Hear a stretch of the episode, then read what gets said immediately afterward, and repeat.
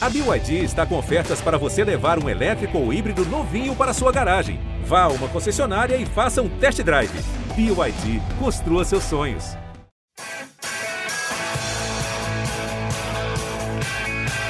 Rolou para Cafu, para Raí, pro gol. E que gol! Partiu o Rogério, pé direito na bola, passou pela barreira. Gol! bola, posição legal. Mineiro bateu, bateu, bateu. Gol!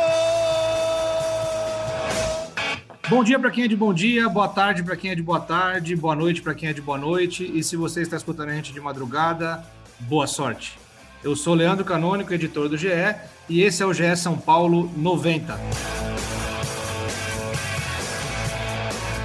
Vamos logo de cara para o nosso debate aqui hoje, que temos Leonardo Lourenço, Felipe Ruiz, o nosso prazo, e Marcelo Razan aqui na nossa bancada. As pessoas que na semana passada falaram bobagem, né, cantaram aí aos ventos, é, profecias que não se concretizaram, fugiram do nosso podcast hoje, sumiram, mas elas vão voltar na quinta-feira ou na próxima semana para se justificar aqui no nosso podcast GE São Paulo.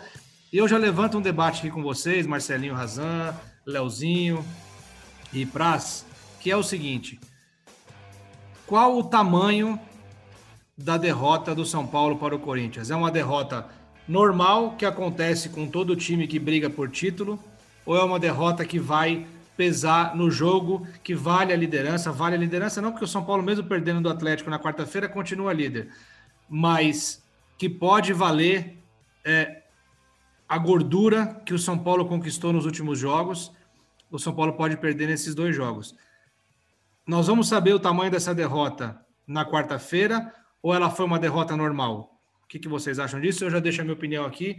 Eu acho que nós vamos saber exatamente na quarta-feira o tamanho dessa derrota. Ela pode ficar muito maior em caso de empate ou derrota. Se o São Paulo venceu o Atlético Mineiro, foi realmente apenas mais uma derrota. E aí faz jus ao que o São Paulo tratou o jogo como apenas mais um jogo e não como um clássico. Então, a responsabilidade aumentou para o jogo contra o Atlético Mineiro, mas eu acho que vencendo o Atlético Mineiro, a derrota para o Corinthians fica no passado. Ah, agora sim, eu apertei o botão errado, agora estou com o meu microfone funcionando, amigo. Se o Edu tivesse aqui, ele ia falar: ao vivo é assim mesmo, ao vivo é assim não, mesmo, acontece. Isso, isso é, é, E não estamos ao vivo, isso aqui está sendo gravado, só é. para deixar claro. O que não impediria o Edu de falar essa bobagem, porque conhecemos, né? Vamos lá. Primeiro eu queria dar boa tarde aos, aos colegas, dizer que estava com saudade de vocês, principalmente do Leandro, quem, com quem não converso nesse podcast há um tempo apesar de receber mensagens, é, inclusive de madrugada. É, Leandro, respondendo a sua pergunta, cara, eu acho que a gente tem que olhar a, hoje sob duas óticas. A primeira, para a tabela, acho que a derrota do São Paulo foi mais uma derrota. Não é uma derrota que, que gera grande impacto para o São Paulo se você levar em consideração a classificação do Campeonato Brasileiro. São Paulo está quatro pontos na frente do Atlético Mineiro vinha de uma incrível sequência de 17 jogos sem derrota. É, acho que aí é o seu ponto. Depende, vai depender muito de como o São Paulo vai reagir a essa derrota, quarta-feira principalmente, porque hoje o Atlético é o, é o, é o rival mais próximo é, e a gente ainda tem que considerar o Flamengo também, porque tem um jogo a menos e o Flamengo, vai considerando que vença o jogo atrasado contra o Grêmio, hoje estaria só a dois pontos do São Paulo, se eu não errei na minha conta aqui. É, exatamente, seria dois pontos. Então, o que a gente tem que ver é como é que o São Paulo vai reagir. O São Paulo é um time que já se mostrou muito instável na temporada, muito inconstante. A gente está falando de um São Paulo que hoje é líder do campeonato com quatro pontos, mas que foi eliminado pelo Mirassol numa quarta de final do Campeonato Paulista, que caiu na Libertadores na fase de grupos e que não passou pelo Lanús é, logo, na, logo de cara na Copa Sul-Americana. É, vamos ver como é que São Paulo vai reagir quarta-feira, um jogo importante. Se perde, vai sentir uma pressão muito grande, é, vai sentir um rival muito próximo ali, e ainda tem uma sequência mais difícil ainda, que depois tem que jogar contra o, o Fluminense fora de casa, e no meio disso tudo ainda tem uma semifinal de Copa do Brasil. É, o PBC escreveu, o São Paulo teve uma sequência de vitórias importantes contra times com que, de quem ele tinha obrigação de vencer, Goiás, Botafogo. Ele cumpriu o que tinha que fazer e agora enfrenta uma, uma, uma sequência um pouco mais complicada, que começou com um clássico, em que o São Paulo era favorito. O São Paulo jo está jogando muito mais que o Corinthians está jogando nesse campeonato, mas ontem foi derrotado com justiça. O São Paulo jogou pior do que o Corinthians, o Corinthians venceu vencer. Grande Leozinho, boa tarde para todo mundo. A gente está gravando numa tarde, mas você pode ouvir a qualquer hora, como o Leandroca gosta de frisar. É, eu lembro que aqui nesse podcast estávamos eu, Leandro Canônico e Edu, e eu tinha falado os próximos cinco jogos do São Paulo antes das três vitórias seguidas, contra Goiás, Esporte e Botafogo. Falávamos sobre a obrigação do São Paulo de fazer nove pontos. O São Paulo fez os nove, os nove pontos. Esse jogo contra o Corinthians não era aquele jogo esperado de vitória. O São Paulo era favorito, eu concordo com o Léo, está, está jogando mais bola que o Corinthians, mas foi uma atuação muito ruim, mas muito ruim mesmo. Eu estava lembrando ontem dos piores jogos do São Paulo no campeonato. Levantei aquele empate 1 a 1 contra o Bragantino no Morumbi, que o Bragantino perdeu dois pênaltis. Aquele empate 1 a 1 contra o Bahia, que o Bahia perdeu um pênalti no Morumbi, a derrota para o Vasco em São Januário e o empate para o Vasco no Morumbi. Eu acho que são os quatro piores jogos do São Paulo no Brasileiro. Eu acho que o de ontem foi pior do que todos eles. O São Paulo não conseguiu jogar. O São Paulo errou 72 passes, dá mais de um, quase um passe por minuto no jogo. Foi um time sem criação, longe daquele São Paulo que a gente costumou a ver rápido, intenso, dinâmico. Eu acho que assim, o Diniz até falou sobre isso na coletiva, de como que os cacos têm que ser recolhidos muito rapidamente, como que quarta-feira o São Paulo tem uma final contra o Atlético Mineiro. É um jogo que o São Paulo não pode perder, senão o Atlético fica um ponto e o Flamengo pode até virar líder em pontos perdidos, como a gente fala, porque como o Léo bem lembrou, se ganhar o jogo do Grêmio agora, que vai ter atrasado, estaria só dois pontos do São Paulo. Então acho que assim, o São Paulo criou um corpo, criou uma gordura para poder perder esse jogo. Só que ao mesmo tempo o que, recuperação... que, só só uma oi, oi. desculpa te interromper. Claro. É, o que diminui um pouco a pressão em relação ao Flamengo é que acho que esse jogo é só em janeiro, né? Verdade, esse jogo, esse jogo então, o Flamengo, então, assim, Flamengo vai jogar essa só pressão, essa pressão do Flamengo logo de cara agora talvez não tenha, né? Exato, não deve ter o que favorece, né, Landrox? Seria muito ruim o São Paulo entrar em campo, por exemplo, com o Flamengo a, a, dois pontos em determinado momento do campeonato. Agora é isso, eu acho que assim, na tabela não é tão ruim, dentro de campo foi muito ruim, foi uma atuação assim, sem, sem viés, São Paulo sem horizonte. Só que é aquilo, a gente viu o São Paulo oscilar assim, o São Paulo teve jogos muito ruins no campeonato, há algum tempo não tinha uma atuação tão ruim. Acho que como o Diniz falou na coletiva, muito importante que os cacos sejam recolhidos rápido, de forma rapidamente, que esse São Paulo consiga, no lado psicológico e no lado esportivo, melhorar muito para o jogo contra o Galo de quarta-feira. Fala, Canas, enfim, de volta, todos nós, o povo estava com saudades de você muitas saudades de você. Voltou com tudo, já voltou colocando deba debate para o alto. Felipe Ruiz, o nosso prazo, Léo Lourenço. Como o Canas muito bem disse na abertura do programa, no último podcast tínhamos uma outra formação e todos eles fugiram, né? Mas tudo bem, nas próximas, Renan, Eduardo e Caio Maciel devem voltar a participar para se explicarem sobre as suas últimas previsões. Falaram bobagem? Sabe, nosso podcast aqui, a gente fala muita coisa que não se confirma, né? Principalmente quando a gente se mete a dar palpite. E mais uma é, vez. O Razan é o seguinte: o Diga. clássico é um negócio que, que quebra cara. É obviamente tem aquele clichê, é um negócio, um, um jogo à parte. E é mesmo, porque assim. Sim. É óbvio, existe até um, existe até um, um papo, eu não sei se isso é verdade, ou se, existe um papo até de que o André se acostumou a dar bichos maiores para os jogadores do Corinthians quando, quando é clássico contra o São Paulo. É, não sei se é verdade, mas é um, folclore que existe aí, ou alguma é, um boato que existe, mas assim é, tem, todo, tem toda a peculiaridade do clássico. Jogou na, na, na casa do adversário onde nunca venceu. O time teve, obviamente, eu acho que isso, repito, até escrevi isso hoje, mas acho que não é desculpa o, o lance dos 10 dias, porque assim, um time que quer ser campeão tem que manter um nível de, de de atuação é, sempre em alto nível, né? Tendo o adversário 10 dias para analisar ou não. Né? O São Paulo tinha que jogar é, pelo menos de igual para igual com o Corinthians, era obrigação, né? e não é perdeu no cansaço, do... né, Leandroca? Não. Desculpa te interromper, mas assim, o São Paulo não pareceu Sim. um time cansado, pareceu um time jogando mal, sem criação, Sim. errando passe, né? Então, assim, Razanzinho, eu, eu acho que assim, o clássico ele tem é, você se arriscar a dizer é óbvio, né? Até o Leozinho fez a matéria lá dizendo que era o melhor momento do São Paulo para quebrar o tabu, e era realmente. Mas a gente viu com, com cinco minutos de jogo a diferença. O, o Corinthians estava mordendo em todos os lances, entendeu?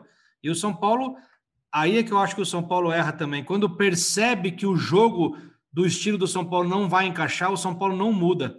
insiste no mesmo, no, no mesmo jogo e aí se, se, se, atrapalha, né? Mas segue aí, Razão, que eu te interrompi, desculpa. E é tem aquela velha máxima. E aí eu quero falar muito. E tem aquela velha máxima, né? Clássico é clássico e vice-versa, né? Também aquela. Encaixei uma nova aqui agora, porque vocês nunca tinham ouvido. É, eu acho que é só mais uma derrota sobre a sua pergunta no começo do, do programa, assim como o Léo frisou já. Estava olhando a tabela enquanto o Léo estava falando. São Paulo tem 50 pontos e 25 jogos. Pela matemática do famoso matemático Tristão Garcia, do Infobola, que sempre é consultado né, a partir desses períodos agora de reta final dos Brasileirões, a teoria dele é de que o time precisa ter o dobro de pontos do, do, em relação aos jogos. É exatamente a conta que o São Paulo tem hoje, 50 pontos em 25 jogos. Se mantiver essa média, dificilmente perde o título. É mais ou menos essa conta que ele costuma falar e dizer. Então, a derrota, como o Praça também já falou, estava ali na tabela, quando você faz a tabela do São Paulo do segundo turno, esse resultado é um resultado normal, porque a história também mostra. O tabu está mantido, São Paulo nunca venceu lá, embora, como a gente frisou, e eu também falei, acho que todo mundo concordava, São Paulo era sim favorito, pelo que os dois times estavam jogando. É, o panorama, a fotografia do momento antes do clássico era essa, mas, como já dissemos, em campo as coisas mudaram e o Corinthians venceu de forma justa, não tem o que contestar. O Corinthians jogou melhor o tempo inteiro, teve chance para fazer mais gols conseguiu aplicar muito bem a estratégia de contra-ataques, e o próprio Fernando Diniz admitiu na entrevista coletiva que o São Paulo cedeu contra-ataques como há tempos não cedia, e esse era o calcanhar de Aquiles do São Paulo ali no primeiro semestre, dava muito contra-ataque, defesa escancarada, e aí em algum momento quando ajustou, talvez... E o contra-ataque fatal que deu foi um erro do Reinaldo de leitura de jogo ali, né? Porque é, a bola ele, era na tenta esquerda. virar a bola, né? Tenta virar é, a bola. A bola era na esquerda, que era muito mais curto o passe, que era para o Igor Gomes, acho, se não me engano.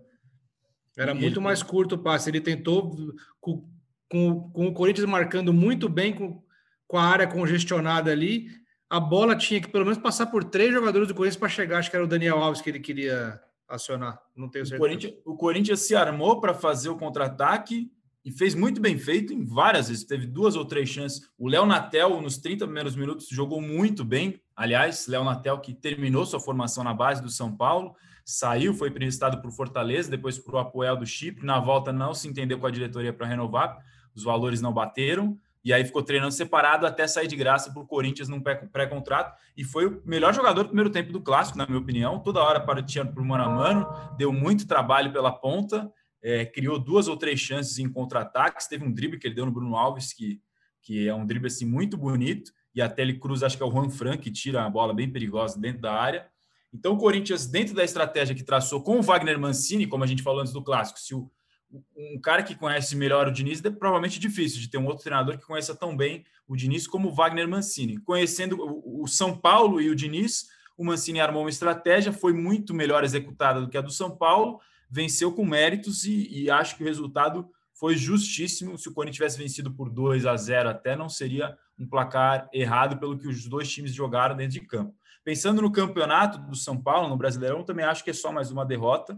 É, não acho que tem motivo para para pânico, para caça às bruxas. Perguntei para o Diniz sobre o que ele acha que o time precisava fazer diferente do jogo de, de domingo contra o Corinthians para esse duelo que é uma final, entre aspas, contra o Galo, confronto direto entre líder e vice-líder, que estão separados por quatro pontos na tabela do Brasileirão, ele falou que é mais do que vinha fazendo até então e menos, muito menos e quase nada do que fez contra o Corinthians, ou seja, retomar o padrão que o São Paulo já tem e que não conseguiu aplicar no clássico de domingo na, na Neoquímica Arena, que é jogar trocando a bola de lado rápido, que é ser agressivo, que é não ceder os contra-ataques que cedeu depois de muito tempo e, e conseguiu o resultado da forma natural. Contra o Botafogo, você pega o jogo contra o Botafogo, é claro que os adversários são muito diferentes, né? A gente não está comparando o nível.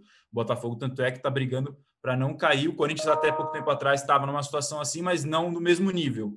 Mas o jogo contra o Botafogo para o jogo contra o Corinthians, um é clássico, outro não, um é em casa, outro é fora, mas é uma diferença gritante. O São Paulo passeou contra o Botafogo e sofreu demais contra o Corinthians. Até algum momento, não sei se foi o Noriega, alguém da transmissão, comentou isso, que parecia que o São Paulo ainda não tinha tirado o chip do jogo do Botafogo quando entrou em campo contra o Corinthians, talvez esperando uma possível facilidade similar, o que jamais chegou a acontecer. Em campo, isso nunca se confirmou. Então, acho que não é motivo para desespero nem nada. mas claro que liga um sinal de alerta. É a terceira ou quarta derrota do São Paulo no campeonato, Canas? Você comentou isso até terceira, terceira derrota do São Paulo, campanha muito boa e como eu falei no começo do comentário, né? Tá dentro do padrão de times campeões a, a margem desse momento, 50 pontos em 25 jogos. Só fazendo é um uma conta rápida aqui, Razan. É, nesse aproveitamento, o São Paulo chegaria na última rodada ali, terminaria o campeonato com 76 pontos que é uma pontuação muito alta, que seria campeão na maioria dos campeonatos de pontos corridos. É, geralmente o, o, a pontuação do campeão fica ali entre 72, 75. Né? O Flamengo destoou ano passado, o Corinthians em 2015 também passou um pouco, mas geralmente fica nessa, nessa faixa aí. 76 é uma pontuação alta, se mantiver esse aproveitamento, é, certamente chegará na, nas últimas rodadas ali com, com chance considerável de ser campeão para bater esses 76 pontos, seriam mais 26, certo? Do que tem hoje. 50 mais 26 dá os 76. Jogos. Faltam 13 jogos, são 39 pontos em disputa, teria que fazer 26 em 39. Não sei em percentual, porcentagem. É, é a mesma, é, é, praticamente a mesma, 66%, é o mesmo aproveitamento né? atual. 66%. É difícil, mas é, é, é isso. Para ser campeão do Campeonato Brasileiro é isso. Não é, não é fácil mesmo, mas acho que é possível diante do padrão que o time tem apresentado de resultados e de desempenho o desempenho desse jogo eu acho que é atípico. O Diniz tem razão. Fazer mais do que vinha fazendo até então e não o que, que fez, que ter, teria muitos ajustes em relação ao jogo contra o Corinthians e poucos ajustes em relação ao restante do campeonato. Eu acho que, eu acho que é, seria irresponsabilidade é, nossa e de qualquer analista aí dizer que depois de 17 jogos de invencibilidade perder um clássico de que está tudo perdido. Longe disso, São Paulo tem um time formado, tem uma estratégia, tem boas chances ainda de ser campeão brasileiro, mas também a gente não pode fechar os olhos para a queda de atuação, né, para a queda de rendimento do São Paulo em relação aos últimos jogos, justamente diante de um rival, de um clássico, né? Isso realmente saltou aos olhos, né? a, a, postura do São Paulo em relação Mas ao é. Isso, Como... É, isso, é isso que eu acho que traz memórias frescas ao torcedor isso. de São Paulo, entendeu? É. é. o São Paulo inconstante de 2020. É o São Paulo que apanhou do Mirassol. É o São Paulo que não conseguiu passar num grupo que tinha LDU, binacional, e não conseguiu chegar às oitavas de final É, por isso que o importante, né, Leozinho, é, é, é, é realmente aquilo que o, que o Diniz falou, de juntar os cacos rapidamente para já focar no Atlético Mineiro. É isso, porque se sentir agora, agora contra o Atlético Mineiro, depois contra o Fluminense no Maracanã, é, uma sequência de três derrotas seguidas mudaria completamente o ambiente do São Paulo ali. Todo aquele otimismo que a gente viu nas últimas rodadas. É, Inclusive interfere na semifinal da Copa do Brasil, né? Porque o Grêmio também. vem voando também, né? E a semifinal da Copa semana, do né, Brasil né, de... e tem, tem uma o, semana de preparação. contrário, né? São Paulo também tem que tomar cuidado para que a semifinal da Copa do Brasil não interfira no, no Campeonato Brasileiro. São Paulo é um time de. de é, é, lembra, é, não à toa é o time do Fernando Diniz, é um time de, de altos. É, que oscila muito emocionalmente, digamos. Né? É quase uma montanha russa ali. O São Paulo estava há, há 17 jogos sem perder, ele estava no alto. Agora o desafio do Diniz é manter que o time se, que o time se mantenha no alto. Ele tem que ajudar que o time se mantenha no alto para que não entre de novo numa descida é, que das outras vezes quase custaram o emprego dele. É, convenhamos que para os últimos anos do São Paulo, o Diniz ainda está empregado, é quase um milagre esse ano. E, e Talvez, Danielzinho. Perdeu, a perdeu a invencibilidade em clássicos do Diniz nesse ano, nessa né, derrota para o Corinthians, é, que era uma, um, um dos, dos fatores importantes, ainda é, se a gente comparar o desempenho do São Paulo em clássicos nos últimos anos, é muito melhor, nem dá para comparar, mas talvez fosse até uma marca a mais, porque eu não lembro, nem sei se é recente isso, estou falando aqui chutando, último, a última temporada que o São Paulo passou invicto em clássicos, eu não, não sei qual teria sido, é, se não tivesse perdido Itaquera, talvez conseguisse mais essa marca positiva que não, não aconteceu. Deve fazer tempo. Só para pegar o gancho da oscilação que o Leozinho falou, talvez o Atlético Mineiro seja o adversário mais simbólico dessa oscilação. Se a gente lembrar do jogo lá em Minas, o São Paulo fez um primeiro tempo muito bom. Poderia ter feito dois, três gols assim com 15 minutos de jogo. Aí tem um gol mal anulado, né? E aí, quando o Atlético faz 1 a 0 o São Paulo parece que desliga e tomou três, poderia ter saído com uma goleada histórica. Então, assim, é um time que oscila muito dentro do próprio jogo. O Atlético Mineiro é a prova viva disso. Acho que continua sendo um dos problemas a, a se acertar desse trabalho do Diniz. E também, para não perder o último, último gancho que o Raza falou sobre o jogo, sobre como o Mancini foi importante. Acho que o Mancini ganhou o clássico para o Corinthians. A gente fez uma matéria para o Esporte Espetacular falando sobre a relação dos dois. O Mancini indicou o Diniz para o Votorati, primeiro trabalho como técnico do Diniz. Ele conhece a fundo o Diniz, são amigos, de, de se conversar mesmo bastante. É, então, assim, era um jogo especial para o Mancini. A gente entrevistou e sentiu que era um jogo especial. Ele teve 10, 11 dias para trabalhar.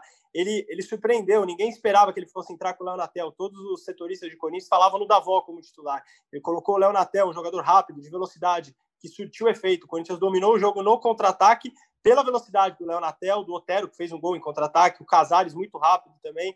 Então, assim, ele preparou um esquema especial para jogar contra o São Paulo e deu certo. Ele, ele conseguiu implementar a ideia de jogo e foi fundamental para a vitória do Corinthians no domingo. É, na, semana, na semana passada eu escrevi logo depois da, da vitória sobre o Botafogo que o São Paulo era favorito ao Campeonato Brasileiro. Eu deixei uma portinha aberta ali dizendo que, olha, favoritismos, favoritismos mudam de mão em toda a rodada. Mas naquele momento o São Paulo era o favorito. E muito disso porque assim, o São Paulo vinha numa sequência gigante de, de jogos bem jogados, com muita confiança. Os principais rivais do São Paulo hoje, Atlético e Flamengo, são times que já tiveram grandes oscilações no campeonato. O Flamengo, a gente vê toda a questão política, toda a pressão que existe por lá. É, e eu acho que tem uma coisa que a gente precisa ah, exaltar do São Paulo, que são situações controláveis que o São Paulo manteve sob controle, que são a, que é a questão do Covid, os, os, os times lá de cima, Atlético, Flamengo, Palmeiras, Santos, todos eles tiveram problemas graves com o Covid. O São Paulo até agora não teve nenhum problema grave com, com a doença, manteve é, tudo sob controle. E o São Paulo é um time que, a, que ainda não teve jogador expulso e que já faz uns três ou quatro rodadas que tem jogado com dez jogadores pendurados e que está conseguindo manter, não, não tá perdendo grande, é, muitos jogadores por causa de suspensão, tem controlado bem. É, tem a questão das lesões, agora o, o, Luciano foi o primeiro que teve um problema mais grave com lesão aí, a gente deve falar um pouco sobre isso, certamente vai fazer falta, mas eu acho que o São Paulo, apesar da derrota e da forma da, com que foi a derrota contra o Corinthians, ele ainda reúne um pacote de características que o mantém como favorito para ser campeão brasileiro esse ano. É, o, Luciano Léo falou, já deu gancho para a gente dar a informação. O Luciano saiu no fim do primeiro tempo, é, sentindo dores. Já deu para ver. Ele tentou voltar né, durante o primeiro tempo, mas não conseguiu, depois de receber atendimento médico do José Sanches. E ficou fora, já começou a fazer bolsa de gelo lá no banco do, da Anel Química Arena. E nesta segunda-feira fez exames médicos que constataram uma lesão, um pequeno estiramento no músculo adutor da coxa esquerda. É, São Paulo confirmou essa informação e, e ele já está fora contra o Atlético Mineiro nesta quarta-feira no Morumbi, nesse jogo, que é um confronto direto, uma final antecipada, como queiram chamar, entre líder e vice-líder. Já começou a recuperação no refis. Então, o Luciano, pequeno estiramento no músculo adutor longo da perna esquerda, tá fora, virou desfalque, um desfalque importante, que ele é o vice-artilheiro do time na temporada, com 15 gols, só atrás do Brenner, que é o disparado primeiro com 20. E aí a pergunta de todo torcedor São Paulino deve ser: ele volta contra o Grêmio? Eu fiz essa mesma pergunta nesta segunda-feira para duas fontes diferentes do São Paulo. As respostas que eu tive, perguntei: tem chance de pegar o Grêmio, Luciano? É, a primeira resposta foi: chance tem, mas é difícil, chances remotas. E eu, eu argumentei que estiramento, isso é algo que a gente vê por, por, por, dia a dia do futebol, do que a gente acompanha de outras lesões. Normalmente, estiramento, normalmente, normalmente, dá três a quatro semanas de recuperação, se é um estiramento normal. São Paulo informou que é um, um pequeno estiramento, então talvez isso amenize um pouco. É, também falaram para mim que depende muito de como o músculo, de como o jogador vai reagir, de como ele sente essa limitação do músculo, porque tem casos de jogadores que, atuam até com estiramento é difícil, mas tem chance. E a outra pessoa com quem eu conversei me informou que é, no, no, no, panorama mais otimista ele voltaria no segundo jogo. As semifinais são dia 23 e 30 de dezembro. A gente está gravando hoje, é dia 14. É, então, ele poderia voltar para o segundo jogo, a gente está falando de 16 dias de recuperação. É, esse é o panorama hoje, segunda-feira, 14 de dezembro. Também falaram que depende muito de como é que vai ser nos próximos dias a reação do Luciano, para saber como ele vai começar a reagir. Em cima disso, vai ter um sinal mais claro de como é que vai ser essa possibilidade de recuperação dele para enfrentar o Grêmio. Mas hoje o panorama é esse. É, alguns falando em chance remota, que é difícil de enfrentar o Grêmio, outros sinalizando de que ele poderia voltar talvez para o segundo jogo. É, seria o segundo jogo dia 30 de dezembro, o jogo da volta é no Morumbi, né? Se eu não estou enganado. Isso.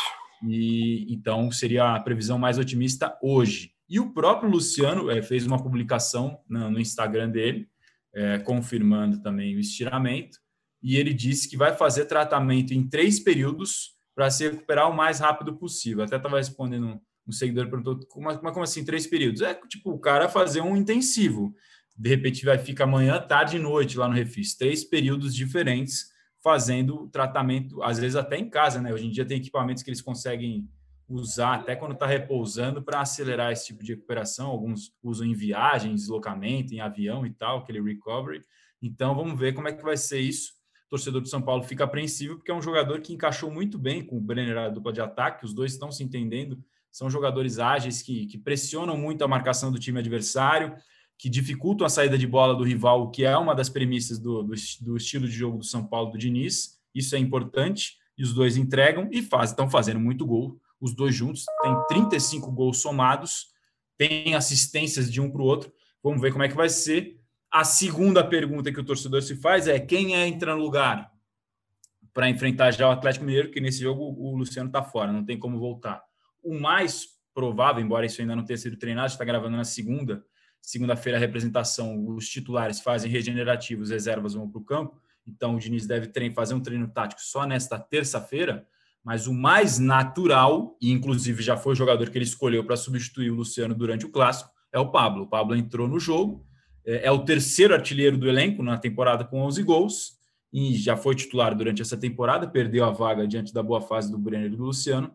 Então, o mais natural, não quer dizer que seja isso definido, mas o mais natural, e até pelo sinal que ele deu no jogo contra o Corinthians, é que seja o Pablo esse cara. E aí eu já pergunto para vocês o que vocês acham? São Paulo perde muito ou tem como manter mais ou menos uma linha de atuação com o nível que tinha antes com o Luciano, caso seja mesmo o Pablo esse substituto? Olha, o Raza, eu estava até antes de, de entrar para gravar com vocês aqui, eu estava conversando com um amigo aqui a respeito da, da ausência do Luciano, e eu acho que o, o além mais ainda do que a parte técnica, né, que é fundamental, é, eu acho que o São Paulo perde muito em espírito, né? O Luciano ficou marcado, né? Marcou muito essa arrancada do São Paulo no Campeonato Brasileiro e na Copa do Brasil, marcou muito, né? A, o espírito guerreiro dele em campo, é, o quanto ele se entrega, o quanto ele puxa quem está do lado dele para brigar junto. É óbvio que só isso não ganha jogo, precisa da parte técnica, né? Que ele também estava indo muito bem. É, eu acho que com uma, a provável entrada do Pablo, eu acho que se não for o Pablo a entrar, é um sinal de que o Pablo realmente é, foi uma contratação ruim do São Paulo, né? Assim, se ele, se agora, né? É, ele merece ser reserva, obviamente, mas um cara que custou o que custou, acho que foi mais de 26 milhões de reais, até agora não entregou se o principal atacante do time, um dos principais atacantes do time, machuca, ele é o terceiro artilheiro da temporada e ele não entra, né? Eu acho que não, não há esquema que justifique, né? Esquema tático que justifique a não entrada do Pablo. Eu acho que ele é o, é o que tem, né? Assim, é óbvio que ele pode entrar, não ir bem e, e o Diniz querer mudar. Mas eu acho que, de cara, se o São Paulo perde muito, né? Perde talvez aí é, uma porcentagem muito grande, principalmente pelo não só pela parte técnica, mas também pela parte é, do espírito do Luciano, que é é algo aí que a gente vem frisando e destacando aqui ao longo de várias edições do podcast GE São Paulo. Mas é a chance de ouro para o Pablo, né? Agora o Pablo tem que mostrar. É, o Diniz, que é psicólogo, que costuma ter esse contato mais próximo com os jogadores e que sempre diz que gosta de recuperar jogadores, de ter essa conversa, de ver como um ser humano, talvez seja a hora dele chegar no Pablo e mostrar para ele, ó, olha a chance que você está tendo, né? Porque o Pablo, quando entra, tem ido muito mal. Não sei o que, que vocês têm achado. Ontem mesmo ele se atrapalhou ali. Tudo bem que estava muito difícil, né? No domingo contra o Corinthians, estava muito difícil de a bola chegar ao ataque. Mas o Luciano tem essa característica de vir buscar o jogo, de, de armar também, algo que o Pablo não tem, né? Então eu acho que o São Paulo perde muito e eu acho que é a chance de ouro para o Pablo voltar a, a, fazer gols, né? E a, a tentar brilhar pelo São Paulo, porque até agora ele não brilhou. E também é uma oportunidade para o Brenner assumir ainda mais a responsabilidade. Ele é o artilheiro da temporada. É, mas talvez vocês não concordem, vocês podem até falar. o Luciano me parece mais regular que o Brenner, embora o Brenner tenha mais gols. Né? O Luciano me parece um jogador mais regular. O Brenner, às vezes, quando o jogo não tá para ele, ele não é um cara que aparece muito. O Luciano é mais né? confiável, né? É. Então, é, o, o, o Brenner é um garoto, muito. tem 20, 21 anos, 20 anos. Sim. Mas, e sim, o, o torcedor aí... São Paulino, o torcedor São Paulino, eu acho que naturalmente, é, com a derrota no clássico, naturalmente, como disse o Léo e disse o Razan, vem aquele fantasminha da, da, da incerteza, da desconfiança, e o torcedor São Paulino mais ligado aí nos últimos anos também vem aquela lembrança de 2018 que o time era líder, perdeu o Everton, que justamente foi envolvido numa troca com o Luciano e o Grêmio, né? Perdeu o Everton e aí foi a derrocada daquele time do Aguirre. O São Paulo terminou e em. E o Rojas também, né? Everton e Rojas, os dois se o machucaram. também. Ali. É que o Everton pegou mais, né? O, a, a, saída do Everton ela foi mais impactante, porque foi logo no comecinho do segundo turno. É, eu, acho, eu acho que o Everton foi antes. É. Do... Foi, o Rojas já foi mais Rojas foi contra o Vitória, é, é. foi contra o Vitória lá já em outubro ali. Então, Sobre assim, o é, Pablo, são, são desafios aí que, desculpa te interromper, são desafios Imagina. que o São Paulo vai ter dois dias aí para tratar, porque esse jogo contra o Atlético Mineiro ele, ele já era fundamental e se tornou ainda mais. Eu acho que talvez a gente não tivesse nem discutindo todo esse, esse histórico de desconfiança do São Paulo se de repente o próximo adversário fosse o Goiás, fosse o Botafogo, né? O São Paulo é verdade é, o São Paulo teria muito mais chances de se recuperar de uma derrota no clássico é, se fosse um time da parte de baixo da tabela, um time inferior ao Atlético, né? Mas Eu acho que todo mundo escolheria pegar um dos três adversários que derrotou é... e jogar para quarta-feira agora, né? Goiás, exatamente, exatamente. Mas então, é, assim, a chance, é, um é a chance também de, de enterrar esses questionamentos, né? Exatamente. Exato. Os cara, dois lados. Você é enterra de cara, lados. não fica mais 15 dias falando, pô, mas é. pelo menos, mas olha lá, mas foi, foi do Botafogo, foi do Goiás. É. Não, você ganhou E outra coisa, o São Paulo, é, é, por isso que esse jogo é tão fundamental, assim, não só em termos psicológicos, né? Em termos de tabela mesmo, é um negócio. Se você olhar, se o Atlético ganhar do São Paulo, o Atlético fica um ponto atrás com uma vitória a mais. Entendeu? O Atlético precisaria de mais um empate e uma derrota. Do, o empate dele com uma derrota do São Paulo, o Atlético passa o São Paulo. Porque o número de vitórias é, é, é, é muito importante, é o primeiro critério de desempate, né? E hoje os dois estão empatados com 14 vitórias cada um. Se o Atlético, Atlético Mineiro ganha... empata muito pouco, é outro ponto curioso para o jogo. É... O Atlético não deve ficar atrás, deve ir para cima do São Paulo no Morumbi. Sim, e o São Paulo então... perde, o São Paulo perde pouco, né? Assim, não dá para. É, é, que os oito anos sem títulos e, a, e, a, e, os seguidos vexames do São Paulo, eles deixam o torcedor com a pulga atrás da orelha ali. Cara, qualquer momento isso pode degringolar, tal. Então cria esse ambiente, né, de, de desconfiança, né? Cria essa, essa essa, esse susto, né? Mas a campanha do São Paulo é excelente. O São Paulo tem três derrotas só no campeonato.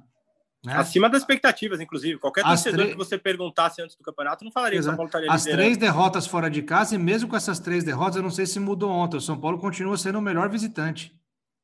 É, até outro dia era o melhor visitante. Não perdeu no Morumbi ainda. Então, assim, é uma campanha consistente. É que o São Paulo, quando, quando oscila, não oscila pouco, né? É, o São Paulo ele não vem de. É, é, o que eu falei no começo, assim, se tivesse perdido com uma outra postura ontem, o clima talvez fosse diferente para esse jogo é. agora, né? Pior do que a, a derrota maneira... foi a forma é, da derrota. É foi isso. a forma, é, tipo. Então, assim, Exato. eu acho que, que é muito importante pensar nesse, nesse ponto aí. Mas eu acho que o São Paulo perde muito com o Luciano, sem o Luciano. E eu concordo contigo, Landroca, que você falou do Luciano ser mais regular. O Brenner ele é o jogador da última bola, né? Tanto que a, a gente já fez matéria mostrando como a maioria dos gols dele é, ele faz com um toque na bola, ele só complementa. Ele participa menos do jogo, fico com essa sensação. O Luciano não. O Luciano é o cara que está o tempo todo em todos os lugares do campo, que gosta da bola, que gosta de participar. Ele faz muita falta mesmo. Eu falei, acho que há dois podcasts atrás aqui, que eu achava o Daniel Alves o melhor jogador de São Paulo, tecnicamente, só que o Luciano mais importante pela forma que ele chegou, pelo ânimo que ele deu ao time, pelos gols que ele vem marcando ali decisivos. Então acho que a perda é muito grande, muito mesmo. Eu ia falar sobre o Pablo, você, você citou ele. O último jogo dele como titular foi contra o Ceará, né? Uma oportunidade que ele ganhou ali pela suspensão do Brenner, né? Se eu não me engano, a suspensão do Brenner, isso, do Brenner, e ele, e ele entrou. Eu falei que uma mal. pessoa que cuida da, foi mal, então, exatamente, a falar isso, Léo. Falei, falei com uma pessoa que cuida da carreira dele antes do jogo, a pessoa me falou o seguinte: ele tá com muita vontade, ele sabe que tá devendo, ele quer jogar mais, ele sabe que não tá jogando o que pode, e ele, e ele vai fazer de tudo para ir bem no jogo de hoje. E ele não foi bem, né? A gente lembra do jogo contra o Ceará, ele perdeu inúmeras bolas ali, não foi um jogador importante na frente, não conseguiu criar lances é, decisivos para o São Paulo. Então, acho que o Pablo realmente tem que se encontrar, o Diniz tem que ter uma conversa com ele, ainda Acho que ele vai ser o escolhido, até por, por ordem de importância. Ele é o terceiro artilheiro do time no ano, mas tem que jogar mais. E como o Leandroca falou, acho que é um momento importante para o Diniz, que conversa tão bem com os atletas, formado em psicologia, intervir, conversar com o Pablo e, e dar moral nesse jogo que é fundamental para o São Paulo no ano. Agora, para você falou do Daniel Alves, né? E eu mesmo já falei aqui que uma época que eu, que eu achava que ele precisava de descanso, porque mas parece que o descanso faz mal para o Daniel Alves, né, cara? Tem jogador que é assim, né? ele fica sem jogar no jogo seguinte, ele não joga nada, né? Pois é, cara. Ele voltou com dificuldade também depois da lesão, no, da fratura no braço. Ele é um jogador, não sei se é o nível de competitividade do cara que é tão alto que ele não pode não pode parar, não sei o que, que é, mas ontem ele, ele, ele esteve bem abaixo, assim, ele não. E ele e no final do jogo teve um lance ali que não condiz com a história dele, né? O São Paulo buscando um empate, pressionando no fim time inteiro no ataque, aí no final do jogo ele pega uma bola meio na intermediária e chuta dali mesmo, a bola vai parar lá em, em, em Arthur Alvim, não precisava, né, cara? Parece que ele perdeu ali, se perdeu, não, não é, é algo que você espera ontem, dele. Se, se, você for ver, Leozinho, a, a própria saída errada do Volpe ali, ela não fez muito sentido aquilo ali. É, você vê que o time estava meio desconexo ali, tava alguma coisa. Porque normalmente, tudo bem, o São Paulo tem como característica sair jogando, mas ali beirou a irresponsabilidade, né? Não, beirou não. Foi, é, assim, ele passou do limite ali. Assim, não tem. E você olha a só, cena de trás. Não foi é que o Camacho não quis fazer, só por isso. É inacreditável que o Camacho não bateu a hora que pegou na bola. Se ele bate, Exato, ele gol, não tem caminhar com a bola, não faz sentido algum. Acho que o Camacho viu se podia tocar de lado primeiro, quando ele viu que tinha que chutar, bater para frente. É impressionante, se foi um negócio assim, ali, essa, essa cena, para mim, os três pontos do, do São Paulo, é, desse lado mais anímico, aí, como gosta de usar também o Edu, né? Que, o Edu não está, mas ele está, ele não está fisicamente, mas cara, ele, espiritualmente ele, ele sempre, sempre tá, com a gente. Ele sempre está, cara. Mas para mim chamou a atenção é, esse chute do Daniel Alves mesmo, a saída do Volpe, que você vê que o time está totalmente desconexo. E a entrevista do Reinaldo depois. É... Muito abatido, assim, eu não sei. É, é óbvio, a gente sabe que tem o cansaço ali, né? Aquela coisa deve ser horrível você, depois de correr tudo que esses caras correm, ter que dar entrevista ainda. Mas talvez faltou ali um. para passar para o torcedor uma, uma mensagem mais positiva ali. Tipo, olha, meu, beleza, já passou aqui, vamos para frente. Tal. Ele, ele, ele saiu ainda lamentando, assim, porque acho que eles perceberam mesmo que o jogo foi ruim, foi, foi, foi pesado, assim, tipo, o clima não foi bom para o São Paulo ontem. Não, não foi bom e, e, jogou mal mesmo. E especificamente sobre o Daniel Alves, acho que foi, foi uma das piores partidas dele, assim, individualmente falando. Ele que é um cara que, que melhora os jogadores à sua volta, como o próprio Diniz diz, e é verdade, é um cara muito coletivo, mas ele jogou muito mal. Ele liderou o número de passes errados junto com o próprio Reinaldo na partida e os passes certos também. Ou seja, é um cara que participa muito do jogo, como sempre, é normal. Ele costuma fazer o time jogar, ele faz o time jogar. É a principal função dele, eu acho, na minha visão, é fazer os outros jogadores jogar e, e construir as jogadas coletivamente. Mas errou quase tudo, errou passe, errou domínio, é, essa tentativa no final do jogo. o time inteiro, como o próprio Fernando Diniz falou na entrevista coletiva, todo mundo jogou mal. Difícil você achar um cara que tenha se destacado individualmente positivamente do São Paulo no clássico. Mas o que me chamou a atenção também é que o Diniz mostrou incômodo com essa pergunta na, na entrevista coletiva de uma colega, é, não vou lembrar agora o nome certinho para dar o crédito, mas ela perguntou sobre a estratégia de alterações de substituições sobre o fato do Luciano ter sofrido uma lesão e se também não era momento de, num jogo que o Daniel Alves já estava mal tecnicamente, é, e também falou, citou em algum momento a idade dele, de trocá-lo. E aí ele mostrou incômodo e falou que a pergunta era oportunista, porque no, no momento que o time estava tendo resultados, isso não foi levantado, essa pauta, esse questionamento, e, e falou que o São Paulo talvez seja o time que, com a maneira que joga, espremendo palavras dele, o adversário do começo ao fim, é o time que deve ter menos lesões é, do Campeonato Brasileiro. A gente não, eu não tenho esse levantamento, mas talvez ele esteja certo nessa, nessa parte do, do São Paulo. Mas é, mas é, um time que tem sofrido com poucas lesões, isso é fato. Assim. Sim, sim, exato. E principalmente se a gente comparar com 2019, foi o, o exatamente o oposto. O São Paulo é. liderou o levantamento nosso do espião estatístico pessoal do Rio de Janeiro, tem os dados aqui do GE a gente fez essa reportagem no fim do ano passado, para quem quiser ver, está lá. O São Paulo liderou a média de baixas por, por desfalques médicos, seja de qualquer origem. O São Paulo foi o líder da Série A, comparação com times com estrutura e orçamentos muito piores. Isso era grave, muito grave. Nesse ano foi da água para o vinho, mudou muito. Também porque manteve a comissão técnica, é um dos fatores, é, certeza que é um dos fatores, isso é comprovado mesmo, que a metodologia de trabalho sendo a mesma, o trabalho da fisiologia, da preparação física, do departamento médico já fica mais organizado, você não tem muitas mudanças e, e, todo mundo já se acostuma com uma forma de trabalhar, isso contribui no resultado das lesões. Mas eu, de, de qualquer forma, puxei esse gancho porque eu achei é, é, observações do Diniz à parte sobre o momento ou não da pergunta, ou a maneira como foi feita, a questão sobre a substituição do Dorival Alves eu achei pertinente. É, achei que era jogo sim ele, ele poderia ter trocado o Daniel Alves tranquilamente no segundo tempo ali. Acho e não que... é a primeira vez, né, Raza? Contra o Grêmio, é. no Morumbi, também questionou muito. Foi feita a pergunta na coletiva para o Diniz também, e ele também fugiu, falou que não, que o Daniel Alves é muito importante que ele jogue o tempo inteiro, que ele gosta de jogar o tempo inteiro. Mas eu acho que não é um jogador insubstituível. Acho que há momentos que você pode optar pela troca, né? Sim, acho, acho que é ontem era ontem não, né? Domingo, para você que está ouvindo, seja lá quando for este podcast que fica para a posteridade, para você depois ouvir de novo e nos conectar.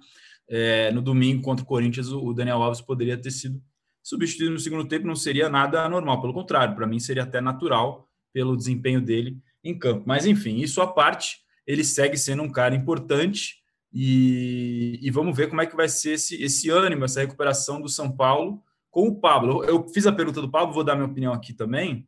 Eu acho que é um cara que pode ser útil para o São Paulo. É... O torcedor, principalmente agora, está muito crítico, ainda mais que a comparação com o Luciano para ele fica, fica difícil, né? Porque o Luciano está voando. O Luciano, além de tudo isso que vocês falaram, acho que taticamente ele tem uma importância grande. Ele costuma ser o cara que o Diniz destaca para ser o homem que volta na defesa para buscar a bola, e às vezes a gente até não entende muito porque que o atacante vem aqui no, na intermediária defensiva para buscar o jogo, mas ele já faz essa função há bastante tempo, e é, e é uma das explicações que eu vi é para o time ter superioridade na hora de sair com a bola com um cara que tem um bom passe. Então ele faz essa função. É, então, taticamente, animicamente, tecnicamente, a fase, tudo isso, o pacote inteiro, inteiro do Luciano vai fazer muita falta. Mas eu acho que o Pablo pelo menos na questão de, de correr, de pressionar o, a saída de bola adversária, ele sempre foi um cara que se doou muito dentro de campo, de, de ser útil para o time. O que está faltando para ele é o principal de um atacante.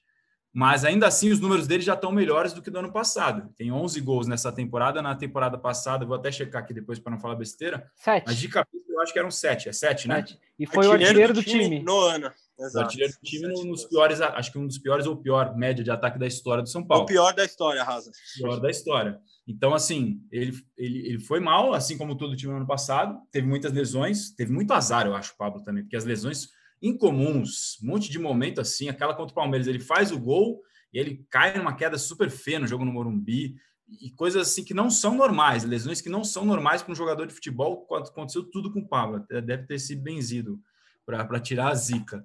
É, mas acho que ele pode ser útil sim para São Paulo. Só que a comparação, quando você faz com o Luciano e o Brenner, uma dupla que está super entrosada e tudo isso que a gente já falou, fica quase desleal. É difícil, muito difícil ele conseguir manter esse nível, mas eu acho que ele pode ajudar sim, acho que pode ser útil. É isso aí. E agora, então, vamos caminhando aqui para o nosso finalzinho do podcast GE São Paulo e falar com quem esteve lá, com quem esteve no pleito do ano no São Paulo, a eleição ao presidente. Razanzinho estava lá das 10 até que horas, Razan? Foi das 10, cheguei umas 10 e meia até umas. Eu saí do Morumbi 9 e pouco, porque eu fiquei além do horário, mas assim, ah, a eleição terminou um pouco antes. Registrando aqui a ficha de frequência do Razan, muito bem. Tava lá em Hora cima do lance. Bombando. É verdade, preciso marcar, bem lembrado. Júlio Casares eleito presidente do São Paulo para os próximos três anos, é isso?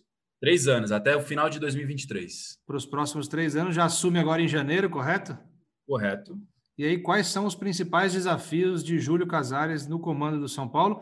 Lembrando que, como já noticiado ao longo da semana passada, pré-eleição, Murici Ramalho, que nessa segunda-feira é convidado do Bem Amigos, né, vai, se, vai se despedir do período como comentarista né, do, dos canais Globo e vai já falar como coordenador técnico, como próximo coordenador técnico do São Paulo. É esse o cargo, né, Razan?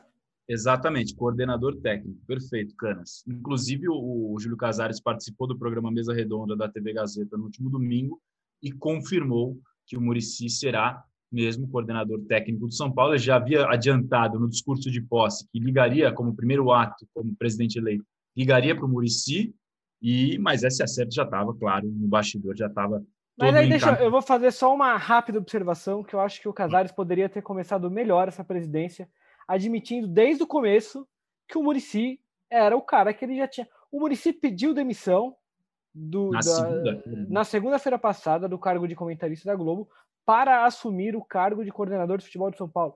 Isso já estava claro, todo mundo sabia. E o Casares preferiu manter o discurso de que não, não liguei, não falei, falarei com ele só no domingo pós-eleição tudo bem, era, é, um, é, um, é uma decisão que ele só tomaria efetivamente eleito, mas poderia ter dito, né? Olha, tudo bem, vamos lá, o Murici de fato é meu nome, e a partir de segunda-feira, quando eu estiver eleito, se tudo der certo, é, eu confirmo, mas tudo bem, vamos lá, é o futebol. É, esse tipo de atitude, na verdade, Leozinho, é, a gente está falando de política de clube de futebol, mas é esse tipo de atitude que, na verdade, na política como um todo, né? E tudo é política, né? Viver é um ato político é, esse tipo de atitude é que desanima as pessoas com relação à política, porque assim é principalmente uma campanha cara, que né? todo mundo cita transparência, seremos é. transparentes. É. Poderia ter demonstrado logo de cara ali, mas tudo bem, ele vai ter tempo para para mudar isso aí. É, não, é exato, é isso. Já estava na cara, já tinha sido noticiado. Eu tava, foi no meu último dia de férias, foi na segunda-feira passada. Já era óbvio. E aí o acerto foi realmente definido na segunda-feira, embora a conversa já fosse anterior, já de meses. E, mas enfim, esse foi isso que ele falou e confirmou. O Casares venceu confirmando um favoritismo que já era também amplamente noticiado e já tinha sido ratificado primeiro na Assembleia Geral de Sócios do dia 28 de novembro, quando ele teve dois terços ali da votação. Foram eleitos 100 novos conselheiros, mais de 70 pró-Casares, 20 e poucos pró-Natel.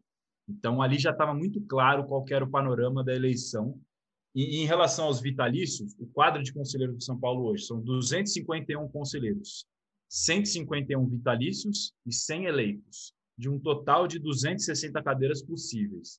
Essas nove cadeiras que estão vagas são de conselheiros que eram vitalícios e faleceram. Elas só podem ser preenchidas se mais um conselheiro vitalício falecer ou renunciar ao cargo. Aí vão ter 10 vagas abertas e, pelo estatuto, você só pode eleger conselheiros vitalícios quando houver 10 vagas abertas. Então, então elege-se de 10 em 10. Inclusive, acabou de ter recentemente uma eleição para vitalícios, na qual foram eleitos 10 novos vitalícios. Então, hoje, esse é o quadro do Conselho Deliberativo do São Paulo. Nesse quadro de 251 conselheiros que hoje estão aptos a votar, 234 participaram da eleição de sábado. Então, foi um quórum alto, né? quase todo mundo, mais de, sei lá, 90%. Não fiz a conta, porque conta não é para jornalistas, vocês sabem disso. Dos 234 que votaram e participaram da eleição, 155 votaram no Gil Casares, 78 votaram no Roberto Natel e um votou em branco. Esse favoritismo, que também já era muito conhecido desde a época da campanha e se já havia sinalizado na Assembleia Geral de Sócios, só foi se confirmando ao longo do dia da eleição com os resultados das outras apurações. Por quê? Porque os conselheiros votaram em três urnas durante o dia. Uma urna para escolher o presidente do Conselho Deliberativo, outra urna para escolher novos membros do Conselho de Administração e, na última urna, votavam para presidente.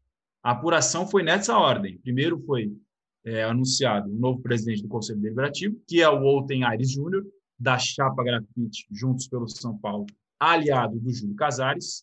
A primeira eleição do Olten já mostrava uma vantagem significativa, de 153 votos para o Olten contra 80 do Marcelo Marcucci Portugal Gouveia, filho do ex-presidente Marcelo Portugal Gouveia. É, é, claro que a vantagem poderia, poderia ser diferente, porque os votos podiam ser cruzados, ou seja, o conselheiro podia votar no Marcelinho Portugal Gouveia e no Júlio Casares, que são de chapas concorrentes. Mas o voto para presidente do Conselho Deliberativo e presidente da diretoria poderia ser cruzado. Então, essa margem já tinha ficado claro nessa primeira eleição do, do Conselho Deliberativo, se confirmou na segunda eleição do mem dos membros do Conselho de Administração, eles podiam votar em até seis candidatos dos sete disponíveis. Qual foi a estratégia da chapa do Casares? Concentrar só votos em três nomes. Eles podiam votar em até seis, mas escolheram, a estratégia deles foi votar só em três, para dar força para os nomes que eles queriam eleger. E justamente esses três foram os que se elegeram. Adilson Alves Martins, que já é atual membro do Conselho de Administração, com 163 votos, Vinícius de Medeiros Cardoso Leite, com 151, e o José Alberto Rodrigues dos Santos, com 147. Todos nomes apoiados pela chapa do Casares. E aí, na terceira apuração, só se confirmou esse favoritismo que já estava muito escancarado, desde a Assembleia Geral de Sócios, passando pela eleição do novo conselho, do novo presidente do Conselho Deliberativo e se confirmando também com os novos membros eleitos do Conselho de Administração. Casares, como diz o estatuto, pela primeira vez, agora a eleição está sendo. Antes era em abril, né? Agora a eleição está sendo em dezembro. Mas, embora o Casares só assuma em janeiro, o Estatuto do São Paulo diz que dois dias, até, até dois dias depois da eleição, ou seja, nesta segunda-feira, enquanto estamos gravando, é necessário ser, formada, é, ser formado um governo de transição composto por até cinco pessoas indicadas pelo presidente eleito e pelo atual presidente, no caso, Carlos Augusto de Barros e Silvio Leco, cujo mandato vai até o próximo dia 31 de dezembro. Então, se o Casares indicar três pessoas, o Leco indica três pessoas. Se o Casares indicar cinco, o igual número de pessoas indicadas pelos dois lados, eles podem até chegar no consenso de uma pessoa só. É um consenso. O que esse governo de transição faz a partir de agora? Qualquer decisão de contrair dívidas, de assinar contratos, de fechar acordos que o Leco queira fazer de agora até o final do ano, até dia 31 de dezembro, é necessariamente preciso que haja um consenso com o Casares. Então, ele não pode tomar decisões agora só por conta própria. O estatuto diz que se o presidente eleito não tiver de acordo em consenso, as decisões não são válidas. E se o presidente eleito julgar que alguma decisão foi tomada sem o consentimento dele, no final do mandato agora do, do atual presidente Leco, ele pode até constituir uma comissão especial para apurar eventuais casos, o que não imagino que vai acontecer, porque, embora o Leco tenha se mantido bem neutro no processo eleitoral e os dois lados queriam se distanciar dele, né, o Roberto Natel, que é atual vice-presidente, rachado com o Leco, se declarava como oposição, e o Júlio Casares, que tem o apoio, teve o apoio do Leco na eleição, embora não declarado, também fez críticas à gestão do Leco ao, ao, à gestão dele, que começou em outubro de 2015, depois da renúncia do Carlos, Carlos Miguel Aidar, e termina agora no fim de dezembro. Mas uma coisa que foi curiosa, inclusive eu fiquei reparando, o voto do Leco foi anunciado para o Júlio Casares na eleição. O voto é aberto. Depois que os conselheiros votavam, a mesa do Conselho Deliberativo, fazendo a apuração, cantava nome a nome do conselheiro em quem ele tinha votado. Primeiro foi apurado os votos do Roberto Natel, depois que terminaram de apurar os votos do Natel, era óbvio pela, pela conta que já havia ali que ele não conseguiria ganhar.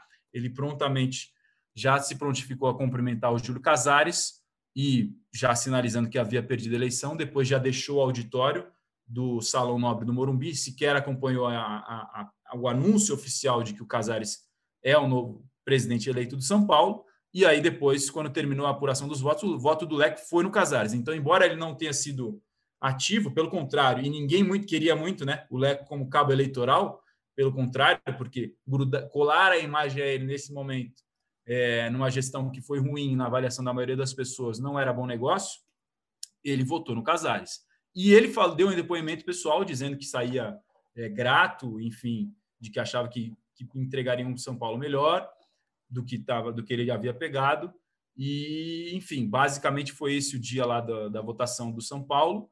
É um processo que, para um clube da terceira maior torcida do Brasil, acho que ainda é distante do ideal, né? É, mas esse é um debate que é muito maior, a gente precisaria fazer um podcast só sobre isso, porque a gente teve no mesmo dia a eleição, por exemplo, do Santos, um rival com, acho que recorde de votação. Com 8, mais de 8 mil pessoas. Mais de 8 mil pessoas votaram, e no São Paulo, 234 pessoas decidiram um novo presidente para os próximos. No Bahia foi assim também, Raza. Mais de 10 mil pessoas votaram no Bahia numa das eleições mais democráticas. Todos os sócios votando online. Os sócios não precisavam nem ir presencialmente por conta do momento que a gente vive. Acho que São Paulo tem que evoluir muito, né? Nessa questão de, de democracia e de votos para presidente. Exatamente. O São Paulo, inclusive, bom se lembrar, o sistema de votação foi por drive-thru justamente para evitar aglomeração no, no, clube social, mas eram feitas duas filas. Quem estava de carro podia passar de drive-thru e quem quisesse estacionava o carro no edifício garagem do estádio Morumbi e fazia uma outra fila a pé, é, com um certo distanciamento ali, mas foi bem tranquilo o processo, nenhum tipo de problema. Aliás, até parabéns pela condução de quem teve as ideias de fazer assim, porque acho que pelo menos dentro do, do sistema que hoje é o que está aí, foi bem feito, foi organizado, não teve nenhum tipo de problema, não teve nenhum quebra-quebra, enfim, foi tudo bem tranquilo.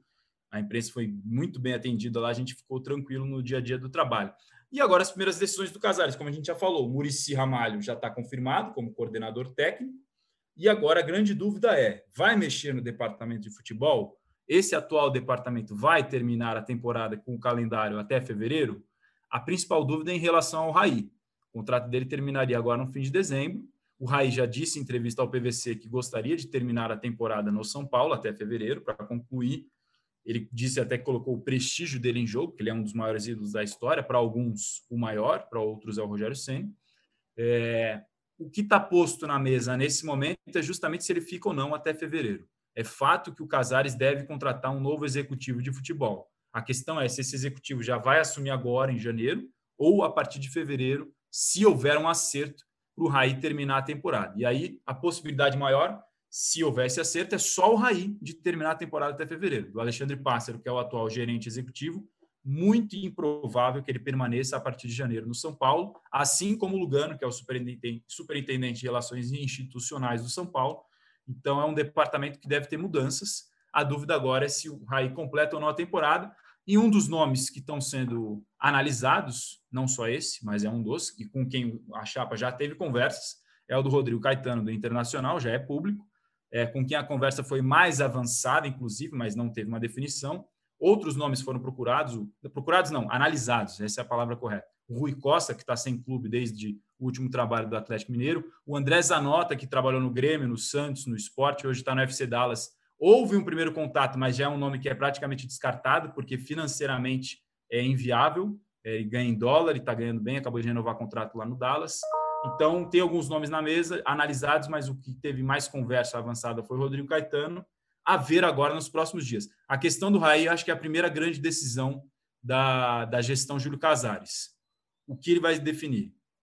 Pessoalmente, a gente vê como é que como é que o torcedor está vendo nas redes sociais as manifestações. Alguns dizem que é melhor não mudar agora, em meio à disputa de títulos, Campeonato Brasileiro, semifinal de Copa do Brasil.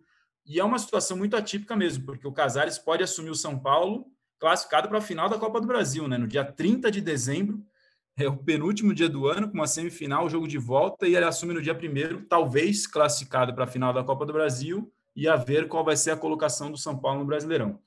Se eu tivesse que chutar se o Rai fica ou não até fevereiro, eu chutaria que fica. É, mas não é uma informação, não é nada cravado. É o que, pelo que eu ouço de tudo que eu ouvi, claro que depende da conversa. Se chegar na conversa e não houver um consenso, os dois lados vão ter que ceder em algum momento.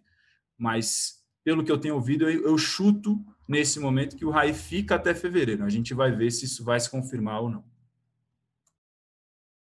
Muito mal conduzido, né? rasa toda essa situação. Leozinho, fez as críticas dele à forma como o Murici foi anunciado, e eu também falei isso na segunda-feira aqui, que você não estava, estava de férias ainda. Falei que os candidatos, os dois candidatos deveriam ter um pouco mais de compromisso com o São Paulo, com o tamanho do São Paulo, e esperar para acertar, porque se o Murici, a partir do momento que o Murici pede demissão da Globo, ele já estava acertado com os dois lados, independente de quem fosse ganhar. Então, assim, os dois candidatos não, não souberam agir. E no caso do Raí também é a mesma situação. É, o São Paulo está vivendo uma boa fase, depois de tanto tempo, tem uma sintonia com a torcida. O Casares ele assume numa situação bem, bem difícil, porque ele pode ser, ele pode ganhar dois títulos na gestão dele, receber dois títulos encaminhados, ou ele pode perder dois títulos. E aí ele pode ser um colocado como um dos responsáveis por, por, perder dois títulos. Então, acho que nesse momento tinha que ser mais transparente, tinha que ser mais aberto. Eles já deveriam chegar, o Casares deveria chegar na coletiva dele e falar: ó, oh, conversei com o Raí, o São Paulo vive um bom momento, acertamos tudo. Essa, essa gestão terminará até fevereiro. O Raí conseguirá pôr um ponto final no, em tudo que ele está fazendo. Agora, sim, o torcedor de São Paulo fica nessa pergunta, é a pergunta que a gente mais escuta nas redes, é a pergunta que a gente mais, mais recebe. E o Raí fica ou não fica? Então, assim, você vai falar que não compromete? Pode comprometer, a gente não sabe. Em algum momento pode influenciar no desempenho do time. Então, acho que é mais um ponto que está sendo muito mal conduzido por agora, Júlio Casares, e antes pelos, pelos candidatos que, que por Natel e, e Casares que, que queriam ser presidente de São Paulo. Duas coisas só para pontuar, que é importante dentro desse contexto.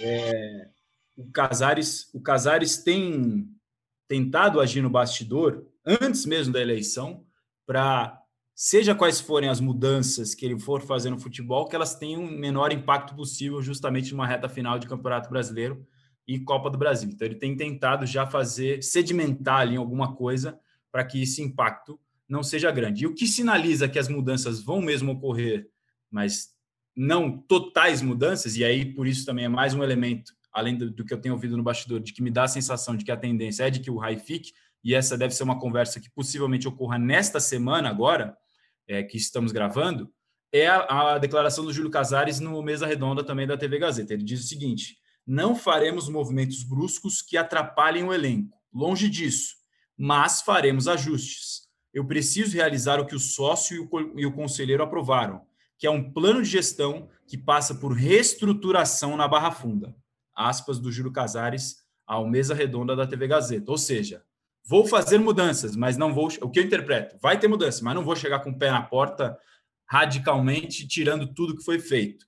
Por isso, eu interpreto também como mais um elemento de que me dá a sensação, por informação, por essa aspa dele e por outras coisas, de que a tendência seria do Raí ficar, do Pássaro não, e o Diniz claramente mantido, como o próprio Casares fez elogios a ele no discurso de posse, com o Murici nessa nova estrutura a partir de janeiro, e aí a ver também quem seria o novo executivo de futebol, se o Raí de fato ficar até fevereiro no cargo, quem vai ser o novo homem forte do futebol do São Paulo.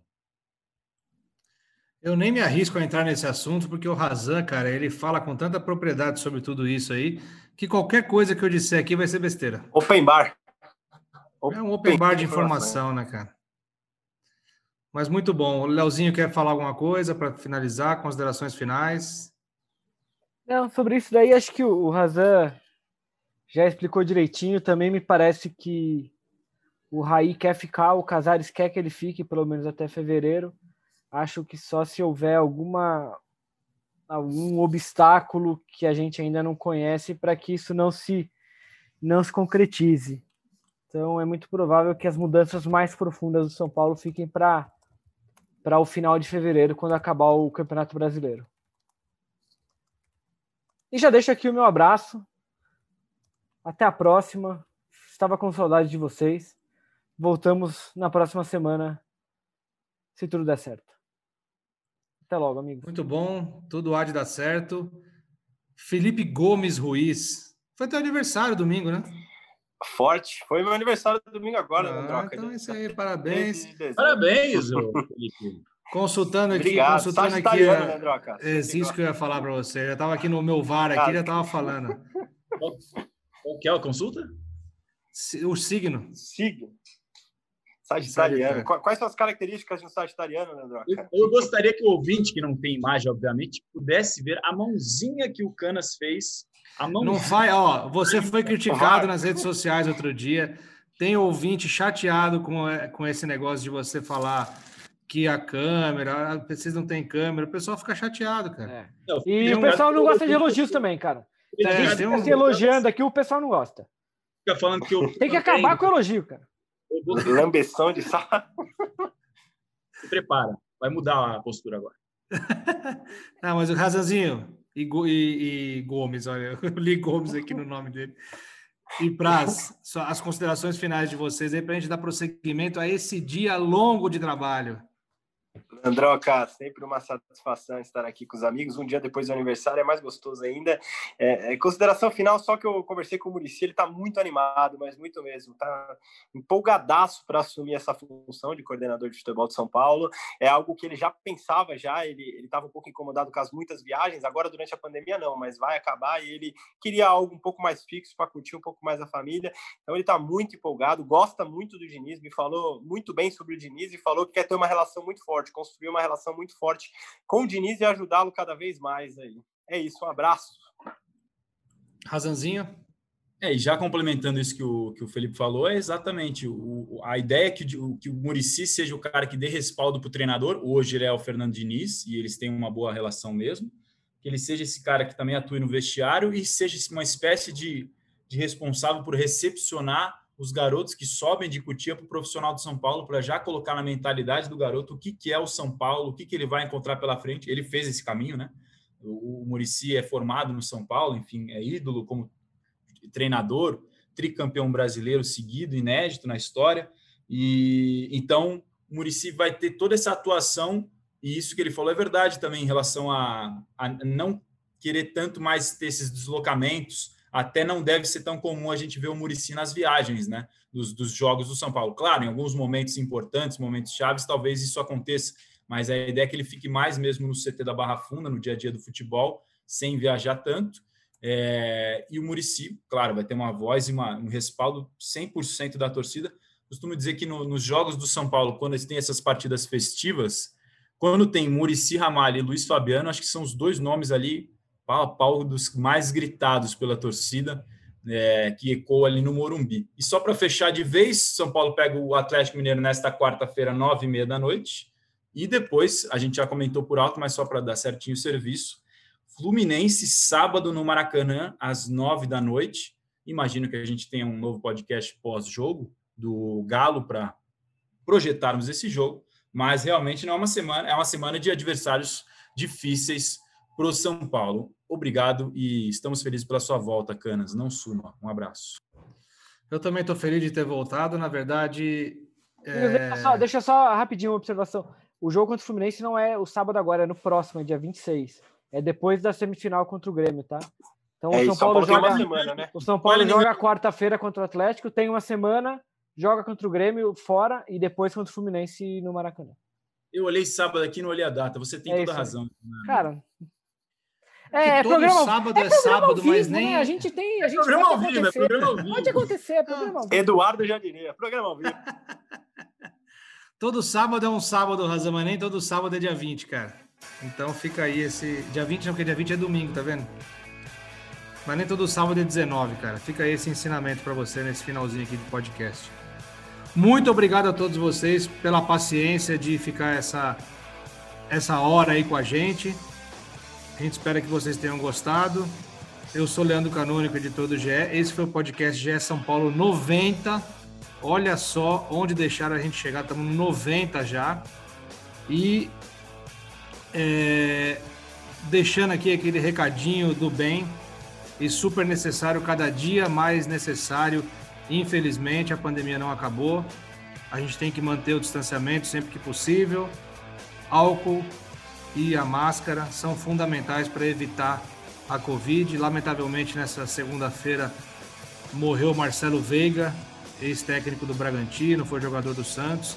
56 anos, é mais uma vítima aí no meio esportivo da doença. Muito jovem, indo embora aos 56 anos por conta dessa doença. Então, vamos nos cuidar, vamos nos proteger no Natal e no Ano Novo, que é uma época de festa. É ruim a gente ficar longe de quem a gente ama nesse período, é ruim, claro que é, mas é pior ficar longe para sempre e não ter mais a pessoa ao lado quando vier a vacina e quando a gente estiver livre dessa pandemia. Então, vamos ficar em casa, vamos se proteger, porque é muito importante. Eu vou ficando por aqui. É, lembrando que para acessar os podcasts do, da Globo, é ge.globo barra podcasts e também aí no seu, na sua plataforma preferida de agregadores de podcasts. Fica à vontade, faça o download, escuta, divirta-se, critique, elogie, porque a democracia está toda aqui no podcast GE São Paulo. Eu fico por aqui com um beijo no coração e um abraço na alma de cada um de vocês.